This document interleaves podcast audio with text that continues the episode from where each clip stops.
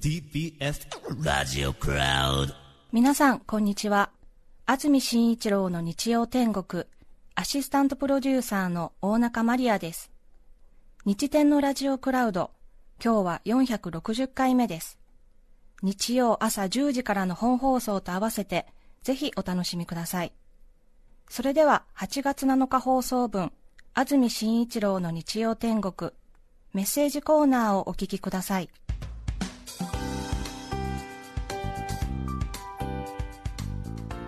今日のメッセージテーマはこちらですオリンピックと私萩野選手の金メダルのその瞬間をはい。ラジオのまたテレビでなくラジオの実況で聞いた興奮ってのがありますあねりますね。私ロサンゼルスオリンピックの山下選手柔道の金メダルをラシワン選手を破った時ちょうど車の中でラジオで聞いてたんですけども、え。ーへラジオで聞く金メダルの瞬間もなかなかいいものですー。ね、そうですね。うん。うわー、すごいなー。萩野公介選手は栃木県出身で、作新学院ですね、現在東洋大学の4年生、そして瀬戸大也選手もバタフライやっぱり速いんですね、はこの後 200m バタフライもええ。出場されるようですけれども。ね。オリンピック初出場ですからね、埼玉県毛呂山町ですね、なんとなく私たちは毛呂山っていうともうすでになんかイメージできますけれどもね、そうですね。ええあそこだなっていうね、フランチャイズでも確か5位、4位くらいに入ってましたもんね。はい。はい、えー諸山町の出身です、瀬戸大也さんはね。あ東京にお住まいの方だとちょうど警視庁の免許の書き換えに行きますと瀬戸大也選手がその更新の時の講習ビデオにええ。出演してくださってますからーね、あそうなんですか、ええ。最近そうなんですか？最近の交通安全ビデオは瀬戸大也さんが出てくるんですよ、へーえ瀬戸大也ですって言ってね。えー、うん、そうなんですよ皆さんもルールを守ってくださいなんて言ってね、私はプールでダイヤを取りますみたいなこと言ってるんですよ、あそうです 私、先日あの誕生日だったもんですからそうですね。免許の更新があったものですから、先日、ええ神田の免許センターで見たばっかりなので、うんまたちょっと興奮が 重なりました身ね。近な感じがしますね。そうです、はっきり申します。と、先週の金曜日に行ったばかりですから、暑い。お神田の免許センターで見たよ、瀬戸大也選手なんて思って、ね本当だ、銅メダリストですよ。え、え ごめんなさい。全く水泳のこと分かってないですからね、免許センターで見たって言って、ギャーギャー騒いでるっていう、どうしようもないですね。いえ普通の、ええ。普通の人はです。はい。でもアメリカ、オーストラリア、スペイン、イギリスの強豪相手にね、日本人選手が堂々センター3コースと5コースで金、銅に入ってくるっていう、いやー、驚きました、本当に圧倒的でした。圧倒的でした、ね前半はしかもずーっと1位、2位体制え。で。逃げてますもんいねけ、ると思ったらよ。びっくりしましたよ、もう、サイレンス鈴鹿かっていうぐらい、なんか、はーっていう、逃げて逃げて大逃げでっていうね、興奮しましたね。興奮しましたね。この後も競泳は皆さんの活躍すごいことになりそうですそねうですね。そして今日はまた気温が上がるという話しましたが東京熊谷で今日は最高気温35度。前橋宇都宮で34度。横浜千葉水戸で33度の予報になっています。雨の心配はないようですね、はい。さてオリンピックと私ということになりました。今日のメッセージテーマ皆さんも今回のオリンピックもそうですがそれぞれ印象深いオリンピックあると思いますね。ねまたちょっとねオリンピックはあんまり見ないんだっていう方もねいらっしゃるようですけれどもね。八王子市のチャミさんからいただいています。45歳女性の方ありがとうございます。ありがとうございます。オリンピックといえばカタカナが苦手な母が発した衝撃の言葉を忘れることができません。1992年冬のアルベールビルオリンピック。ありましたね。アルベールビルオリンピック。フィギュアスケートで伊藤みどりさんを応援しつつアメリカ代表の日系人クリスティ山口選手にも親近感を覚え母と一緒に応援していました。はい、覚えてます。時差の関係で寝る時間になってしまいまだ結果も分からず残念ながら部屋に入って私は寝ました、そして朝を迎えた我が家。起きた私のもとに興奮して走ってきた母。金メダル取ったのよ。ほらあの江戸山口さん。寝起きの頭でぼーっとしていたのですがその時パッチリ目が覚めました。クリスティ山口でしょ江戸山口さんは元冬木のお兄さんじゃない？そもそも江戸なんて男の子の名前で性別変わってるじゃない？と言いました。山口の前に何かをつけなくてはいけなくてなんだろう？なんだっけ？でひねり出したのが江戸山口さんだったようですね。カタカナね。その時の母の顔は今でも忘れません。わかります。わかりますよ。わかりますよ。山口の前に何かカタカナをつけなくちゃならないってなったら江戸さんになるよね。江戸山口さんかですよでねすよねでしょうね。うんわかります。はい。中野区の6階の住人さん男性の方ありがとうございます。ありがとうございます。確か北京オリンピックの時だったと思います。北京オリンピックももうだって結構経ちますよねあれからね。ね。8年経つんですか？そうですね。北京オリンピックの時だったと思います。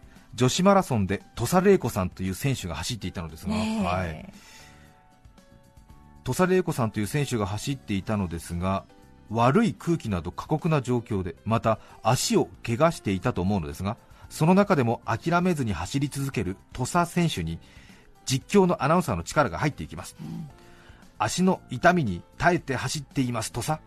夫婦二人三脚で頑張る土佐。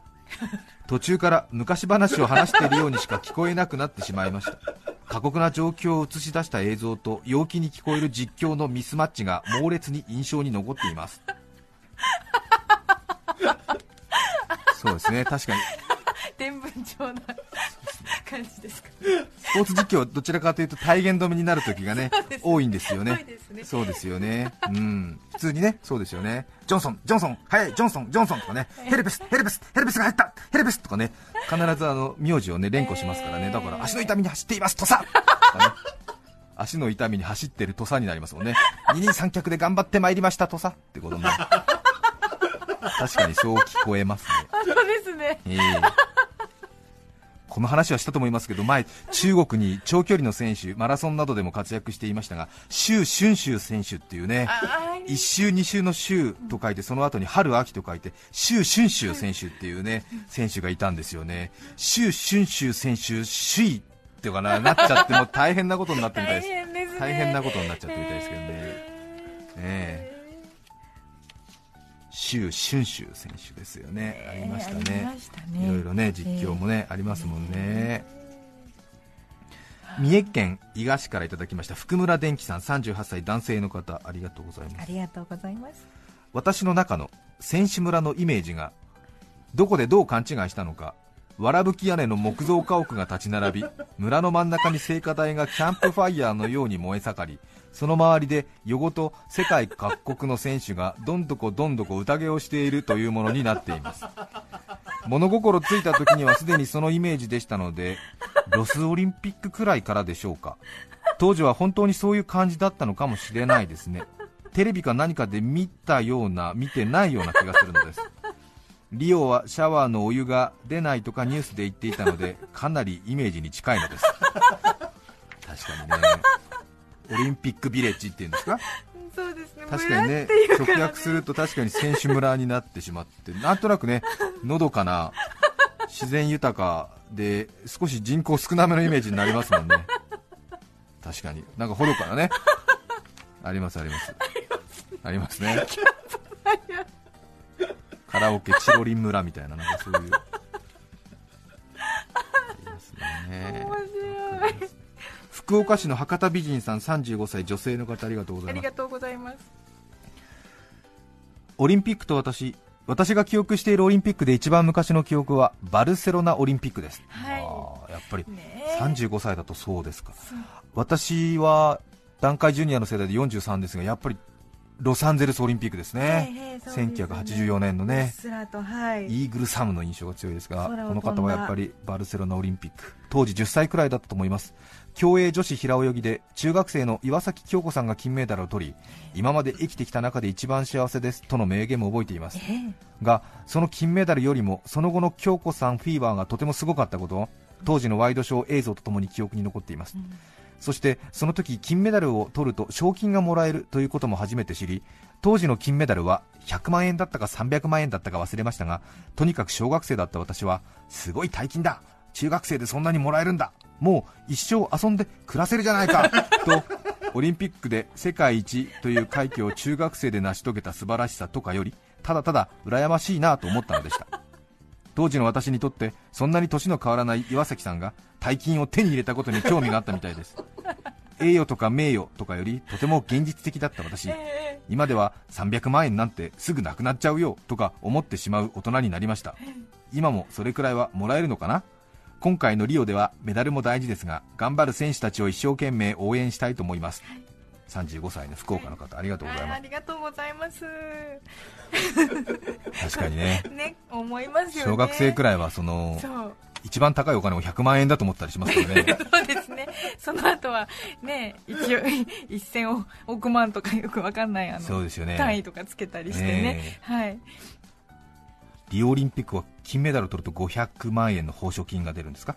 銀だと200万円ですか？銅だと100万円というようなそんなデータもありますけれどもね。はあ。確かにね岩崎恭子さんね。ねそうですね。鮮烈でした。鮮烈でしたね。はい。わかりますね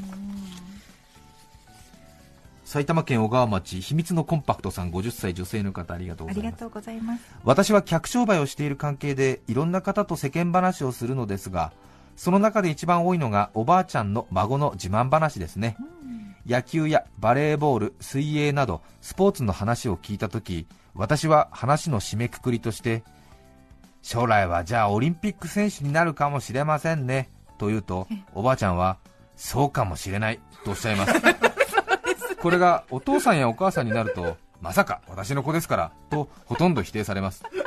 オリンピック選手というキーワードでおじいちゃんおばあちゃんお父さんお母さんの反応を楽しんでます。そうですよね。おばあちゃんってそういうとこありますよね。そうですよね。ねそう。ありがたい。おばあちゃんはね怖いまでに愛してくれるからね。そう本当にそうですね。そうなんですよね。あれ本当怖いぐらいにねえーそうそう過大評価してくれてねそうそう。ちょっとさすがに子供引くって時もありますよねなんかね。ありますよね。随分ね今日は遠くまで走ったね。じゃあ明日はアメリカまで走れるねなんてね。いやおじいちゃんそれはない。それは走れねえよみたいな。そんなに走るつもりもないしみたいなことはありますよね。8月7日放送分、安住紳一郎の日曜天国、メッセージコーナーをお聞きいただきました。著作権使用許諾申請をしていないため、リクエスト曲は配信できません。それでは今日はこの辺で失礼します。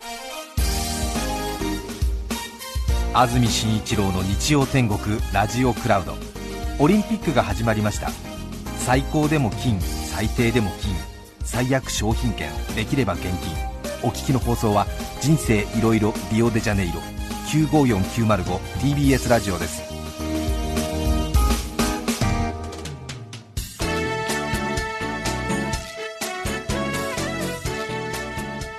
さて、来週8月14日の安住紳一郎の日曜天国。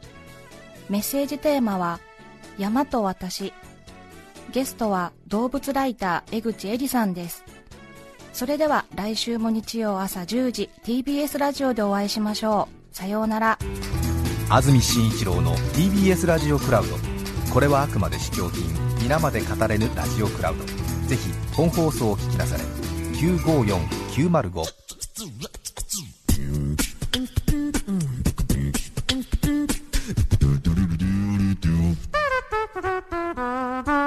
TBS ラジオクラウド。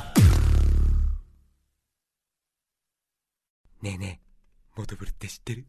もとぶる？そうそう、モトブル。もとぶる？そうそう、モトブル、モトブル。そんな僕たちモトブルのレギュラー番組が始まりました。毎週日曜午後11時から配信スタート。歌あり涙ありの30分ぜひ、お試しください。